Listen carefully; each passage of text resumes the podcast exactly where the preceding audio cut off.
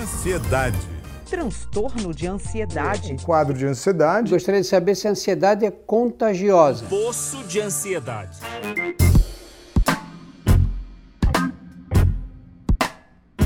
Tá ansioso, né?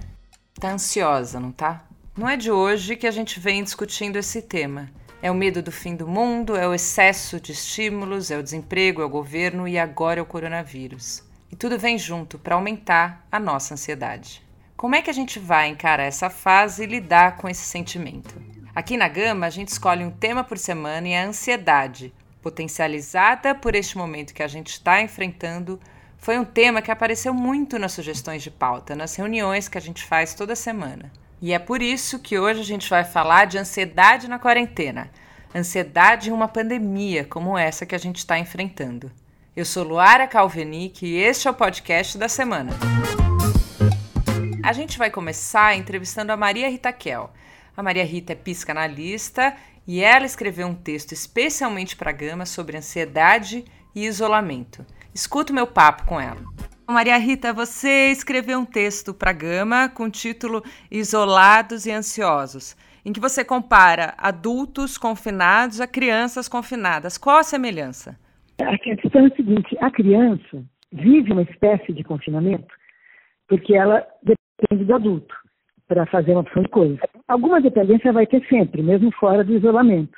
Uhum. Mas no isolamento, a energia dela, o que vai acontecer com a energia da criança, né? Se os pais não inventarem brincadeiras interessantes em casa, né? ela fica realmente ansiosa.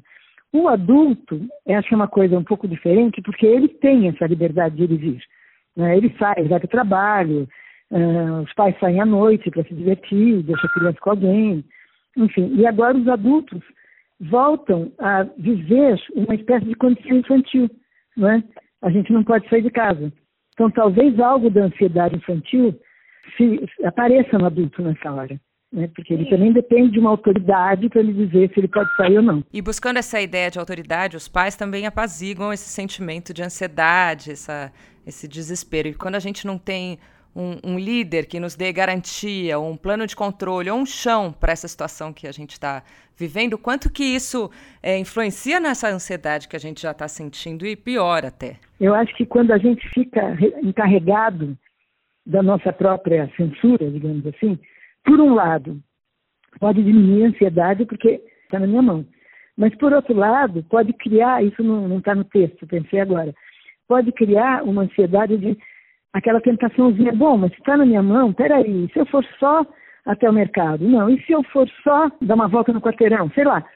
Talvez isso aumente também a ansiedade, se não, tem um fator que pode diminuir, o controle é seu, ninguém está te impondo isso, e tem um fator que pode aumentar, porque as tentações existem. É, enfim, falei algo que não está no texto, mas que acho importante pensar nisso. O adulto, ele é responsável pela sua própria é, interdição. Né? E ele tem liberdade demais, né? Então, quanto maior a liberdade dele, menos liberdade ele tem nesses tempos, né? Pois é, exatamente. Eu que sou uma pedestre total, e gosto disso, faço as coisas a pé e saio muito também. Eu sou obrigada a mudar completamente esses meus hábitos prazerosos. Né? Muitos adultos devem se sentir assim. E Maria Rita, pensando nessa ideia de autoridade, tanto na representação dos pais da criança quanto no líder de um país, as atitudes do presidente contra o isolamento, essa falta de planejamento diante da, da, dessa crise, a saída do Mandetta, por exemplo, isso tudo piora a nossa ansiedade, a nossa saúde mental? Sim, porque é um líder que ele se põe em risco, problema dele, né? vai para a rua, entra, põe pessoas em risco. Então, toda essa situação é, é, é, como se fosse o contrário, digamos, quando eu disse a criança tem um adulto ali em quem ela confia e pode ajudá-la nós estamos nas mãos, assim, no sentido do governo, é claro, não nossa vida particular, de uma pessoa em quem a gente não confia, que não mostra nenhuma confiabilidade, não é por preconceito nosso, pelas coisas que ele faz. Então, a sensação também de que pode haver uma catástrofe iminente no país, não só de saúde, mas digamos de conflitos violentos, porque ele chama para isso também, e a gente confinado sem poder ir para a rua, sem poder se manifestar, Acho que isso sim traz mesmo ansiedade. Ótimo. E você fala de ansiedade flutuante, de um medo de um medo muitas vezes infundado ali, de repente a gente começar a ter medo de pessoas, de todas as pessoas ao redor. Você vislumbra isso no futuro, uma certa paranoia? Sabe que psicanalistas são muito ruins para prever futuro, né? A gente está sempre debruçado sobre o que está acontecendo no presente e o que, que do passado causou aquilo. O meu medo e a minha ansiedade é com o aumento da violência entre as pessoas. Pessoas perseguindo outras que não compartilham o que eles pensam. Dizer, me parece, me parece, espero que eu esteja errada, que o bolsonarismo, uma das fontes afetivas do bolsonarismo é a fúria. Ele, ele se, se alimenta da raiva pelos outros.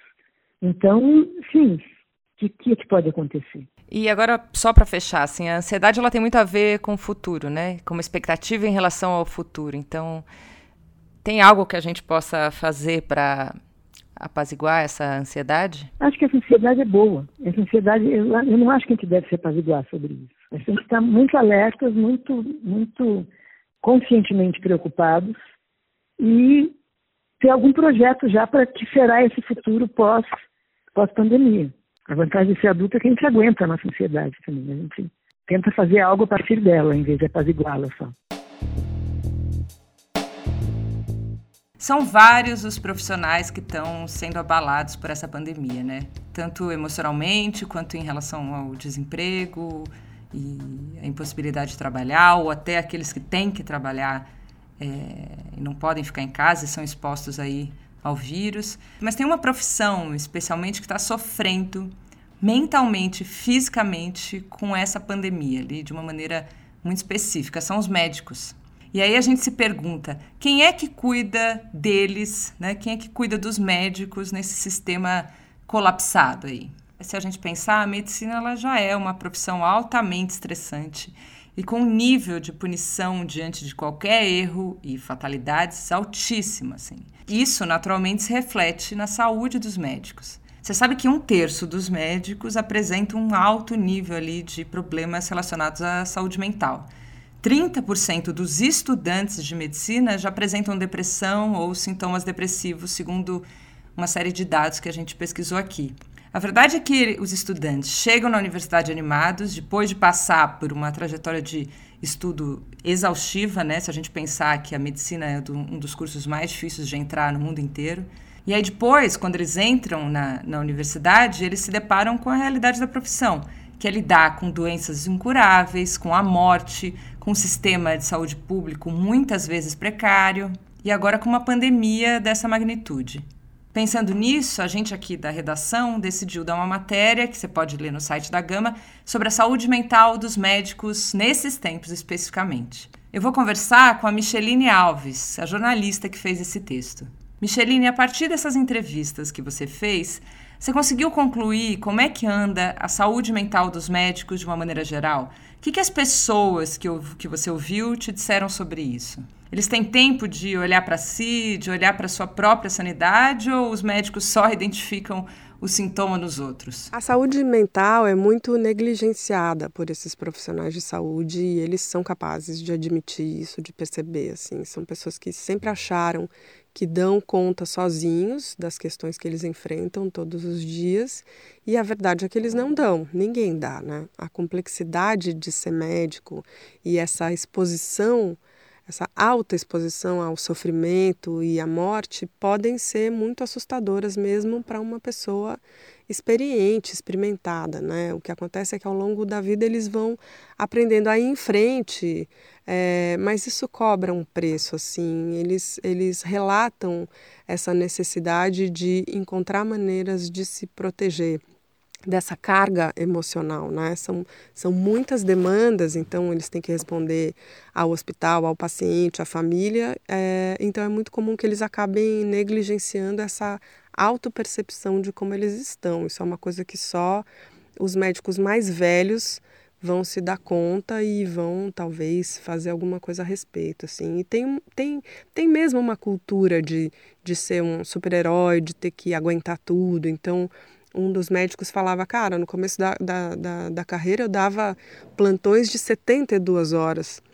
Imagina a qualidade desse plantão, né? Isso é uma coisa absolutamente irresponsável. A pessoa, depois de 24 horas é, direto dentro de um hospital, obviamente já está com um nível de atenção que não é o ideal, e, no entanto, você aprende a achar isso heróico, bom, que é o que você tem que fazer. Quando, na verdade, não é o que você tem que fazer. Se você não estiver bem, você não tem como cuidar dos outros. Me conta, o que mais te marcou fazendo essa matéria? O que, que ficou ali na sua cabeça que você ficou pensando e analisando ali por mais tempo? Eu acho a medicina uma profissão fascinante, muito interessante. Faz tempo que eu gosto de ler e de ouvir relatos de médicos sobre o que eles fazem. E, obviamente, nesse momento de pandemia, a gente tem uma oferta imensa de histórias sendo contadas no mundo inteiro, né? histórias muito tocantes. Então, a chance de entrevistar médicos nesse momento para saber o que eles estão fazendo, o que eles estão vivendo e principalmente o que eles têm sentido é, foi muito foi muito valioso, muito bonito. Assim, as, as entrevistas foram muito ricas. Em alguns momentos, eu acho que para os médicos tem uma coisa meio catártica, né? Entre um plantão e outro, no momento que você está de folga, você se dá conta do que você viveu, tenta contar o que você viveu. Isso é muito interessante.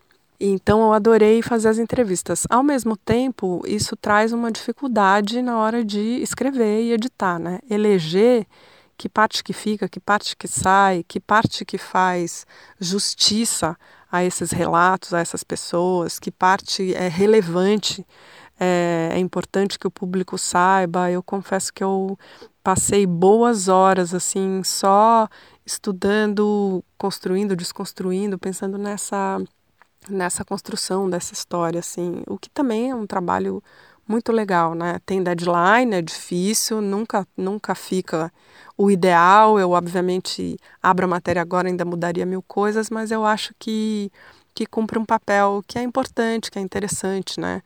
É engraçado como eu consegui enxergar esse paralelo entre medicina e jornalismo nesse sentido. Assim, os médicos é, quando eles saem de um dia muito difícil, o que, o que faz seguir adiante é essa percepção de que é uma profissão necessária, importante, que presta um serviço social muito importante. Eu acho que o jornalismo também faz isso. Eu não estou falando sobre a minha matéria especificamente, é, mas eu acho que o jornalismo hoje tem muito esse papel, né? Alguém que foi lá, ouviu, checou, buscou um dado, cruzou as coisas e te trouxe uma informação verdadeira, virou uma coisa luxuosa hoje, né? Nesse texto da Micheline tem uma parte muito bonita em que ela lembra de três médicos escritores, três médicos brasileiros e escritores. O Guimarães Rosa, o Moacir Sclier e o Drauzio Varela, é claro.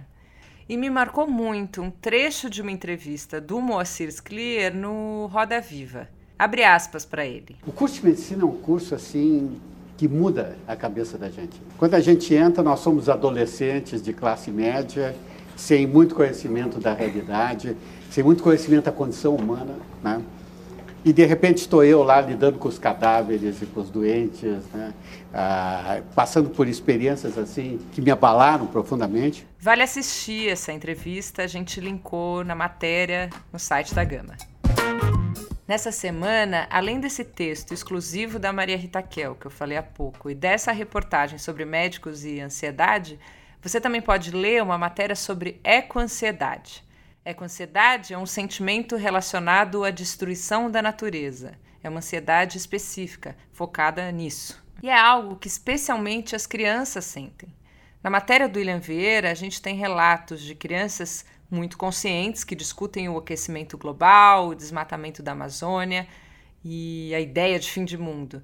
Mas elas sofrem profundamente com isso por não saber lidar com, com essa incerteza, não ter meios para lidar com, com essa questão. Uma sensação que certamente foi agravada com o advento do novo coronavírus não só por elas associarem a chegada do vírus como uma resposta da natureza, mas por questões relacionadas ao meio ambiente não estarem ali em destaque na mídia ou mesmo sendo monitoradas como antes por causa dessa crise sanitária que a gente está vivendo. No site tem também uma matéria da Laura Kapeliushnik sobre o quanto as emoções dos outros, a ansiedade das pessoas ao redor, seja online ou ao vivo, te influenciam diretamente. Entra lá no site da Gama para saber mais sobre esses assuntos. Este podcast teve edição de som da Laura Kapelichnik. Eu sou Luara Calvenic e este é o podcast da semana. A cada sete dias, um tema novo para você.